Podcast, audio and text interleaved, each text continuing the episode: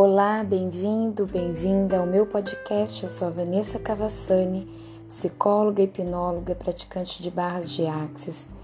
E esse episódio é para compartilhar com vocês é, coisas, reflexões tão importantes que aconteceram numa roda de conversa num grupo para cegos, deficiente visual de baixa visão e cegos de um projeto lindo e totalmente gratuito que acontece em todo o Brasil e também em outros países, que é o projeto Enxergando o Futuro. É, procure conhecer nas redes sociais esse projeto, indicar para alguém que você acredite que vai se beneficiar. É um projeto incrível, idealizado pela Dani Reis, que com a sua é, dificuldade em relação à visão, ela fez disso um grande legado, que é esse projeto incrível e coordenado pelo coach Ricardo Barreiros. E na nossa roda de conversa, nós levantamos questões importantes para a nossa vida, como que podemos aprender com as nossas adversidades e pensar nos nossos sonhos para 2022, porque eu gravo esse podcast em janeiro de 2022. Vamos lá refletir aqui juntos? Parece fácil manter a mente positiva, não é verdade? Mas o dia a dia nos mostra o quanto da nossa atenção permanece focada em coisas que na verdade não correspondem à estratégia principal do nosso sonho. Parece que a gente tem uma tendência a se distrair daquilo que nós tanto sonhamos, seja pelo dia a dia, pelas adversidades, pelos problemas pequenos, maiores, mas parece que temos essa tendência a nos distrairmos. Então já começa aqui uma grande reflexão. Será que a gente anda muito desapercebido da vida, muito distraído da vida?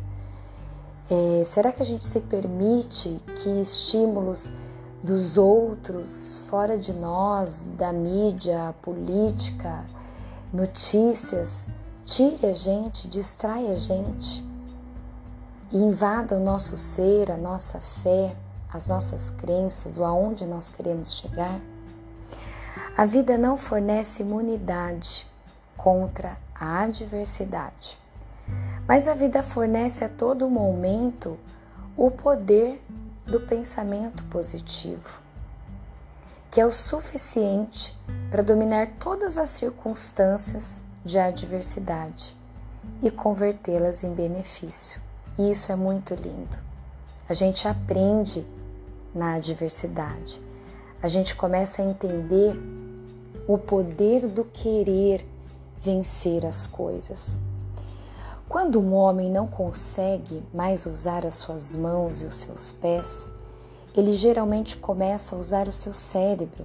Assim, coloca-se no caminho de descobrir o poder da própria mente. Então, muitas vezes, o que pode parecer uma limitação física, em qualquer, de qualquer forma, ela expande aquilo que é de mais precioso na gente, que é a mente, porque muitas vezes nós não estamos presos por um corpo, nós estamos presos porque a nossa mente está presa, condenada, enjaulada, e somos nós que precisamos abrir novos horizontes.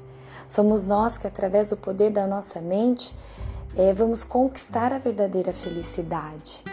Talvez parar de pensar igual todo mundo seja algo essencial para nossas vidas. Acordar na segunda-feira e parar de ficar pensando, meu Deus, é segunda-feira, que ruim, que dia ruim, porque eu vim de momentos alegres, por que, a segunda-feira não pode ser feliz? E sair de um padrão preso de um pensamento doentio e que nos traz tristeza. A adversidade livra as pessoas de duas coisas aqui que são a queda assim do ser humano, que é a vaidade e o egocentrismo. Então, na adversidade, se a gente não aprender, e eu, como psicóloga, não sei em qual momento da vida o ser humano vai aprender, porque é na adversidade que a gente se livra da vaidade e do egocentrismo, porque ela desencoraja o egoísmo, provando que nenhum indivíduo pode ser bem-sucedido sem a cooperação dos outros e de outras pessoas. E aqui é muito importante a gente eu ressaltar, né, que não é uma dependência é, do que se fala aqui, do que, do que a psicologia entende, mas a verdadeira união despretensiosa de qualquer benefício secundário que possa ter. Então eu me uno ao outro para aprender, não porque o outro tem algo que vai beneficiar a minha vida financeiramente ou emocionalmente ou de qualquer outra maneira. Não se trata de uma dependência, mas de uma união. E você concorda comigo de que falta hoje em dia pessoas que a gente possa acreditar verdadeiramente, por isso a gente foge dessa união, dessa cooperação, mas a gente mesmo pode quebrar esse padrão de pensamento e de comportamento, sendo nós pessoas diferentes. Afinal, se a gente acha que no mundo não há mais com quem contar, nós estamos no mundo. Será que estamos nos colocando nessa condição também? Será que nós não podemos ser diferentes? Vamos pensar nisso, né? E a adversidade é, força uma pessoa a procurar outros caminhos, porque a situação está difícil, né? E meios, é, é, fins, né, para que se saia daquela situação adversa, difícil. E eu, como hipnóloga, acredito que a meditação, o pensamento introspectivo, a hipnose são grandes colaboradores, porque a hipnose ela tira a gente daquele raciocínio de que tá tudo muito difícil. Ele coloca, a hipnose coloca a gente no estado de relaxamento e nos faz abrir o campo da criatividade. Então a gente para de racionalizar tudo e categorizar tudo como sendo muito difícil e impossível, abrindo um campo para criatividade e na criatividade nós encontramos respostas resilientes, assertivas e maravilhosas para as nossas adversidades. E aí na nossa roda de conversa eu levei essa proposta, né? O que então nós podemos aprender com as adversidades? E quais sonhos nós temos para 2022. Eu vou deixar registros aqui tão importantes para que, assim como eu, que aprendi muito com as respostas da, dessa roda de conversa e a maioria ali eram cegos, são cegos, eu aprendi demais e eu quero compartilhar com você. É, houve uma resposta muito interessante a pessoa já nasceu cega, quem fez, quem, quem respondeu dessa maneira, e a, a pessoa disse simplesmente que não existe adversidade na vida. Existe uma vida e que nós precisamos aprender a lidar tudo que tem de bom, com tudo que tem de ruim, mas que não existe adversidade. Eu senti que essa pessoa respondeu de coração, porque ela vive aquilo. Foi muito de grande valia para mim. Eu senti verdade quando a pessoa disse isso. Ainda ela acrescentou que a diversidade é quando você precisa de um tubo de oxigênio e não tem, que você precisa de um tratamento de câncer e você não tem. Isso é uma adversidade, mas não o fato de ter nascido cega, porque ela aprendeu a ver a vida com outro, um outro olhar, um olhar da alma, uma pessoa super produtiva engajada aí é, em projetos sociais, né? É, engajada em militância de conselhos, é, conselho de saúde, de conselho da assistência social. Então, olha que lindo é, para nós, seres videntes, que é assim que eles chamam aqueles que não têm deficiência visual, seres videntes. Mas será que a gente consegue enxergar como eles, né?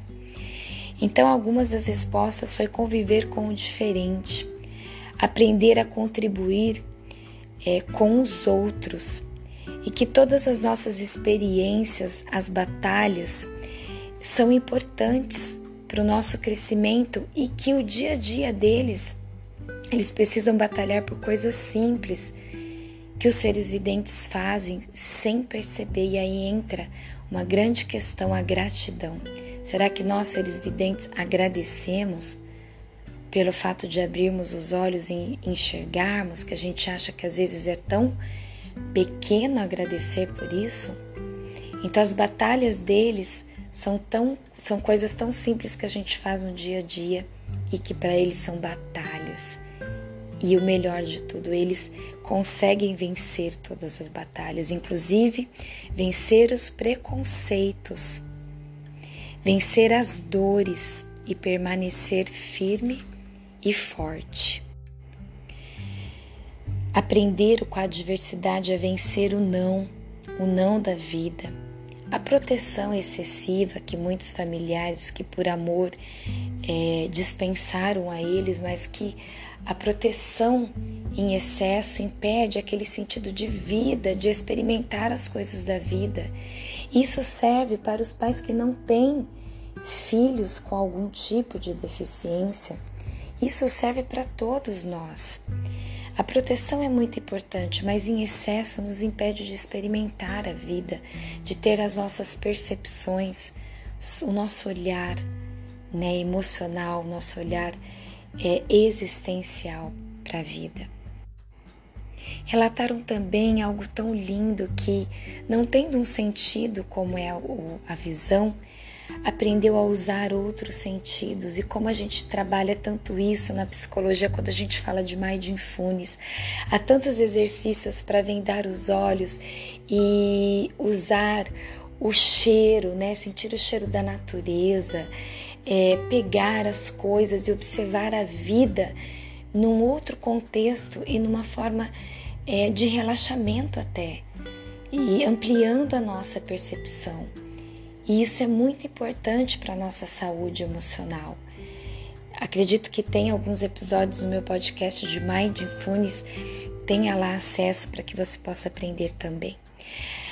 Eles relataram aprender a pedir ajuda, o quanto a gente é, entende realmente que na adversidade o nosso egoísmo, né, vai lá embora, na verdade, porque pedir ajuda é essencial compreender né, o nosso próximo, aceitar ajuda na diversidade é, e não potencializar as adversidades. Isso eu achei tão lindo e tão pertinente à nossa saúde mental. Também aprendi que com igualdade não há diversidade. As diferenças podem servir como exemplo.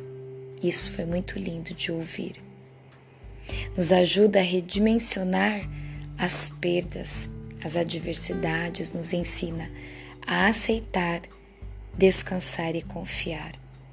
Continuar os planos e alimentar boas memórias. E aprender com a adversidade que nós devemos ajudar as pessoas uns aos outros. E os sonhos os sonhos que eles têm para 2022 eu vou guardar para mim e lá para nossa roda de conversa que foi feita, algo muito único nosso, mas eu deixo aqui como uma grande questão para você se responder. Quais são os seus sonhos para 2022? Na medida em que você projeta esses sonhos na tua mente, acredite, você tem o potencial para realizá-los. Feche os olhos Pense nos teus sonhos, desenhe os teus sonhos, escreva num plano, numa agenda, coloque no seu campo de visão e entenda que a cada dia é um degrau para você chegar nesse sonho aí, ou nesses sonhos, vários sonhos que você tem.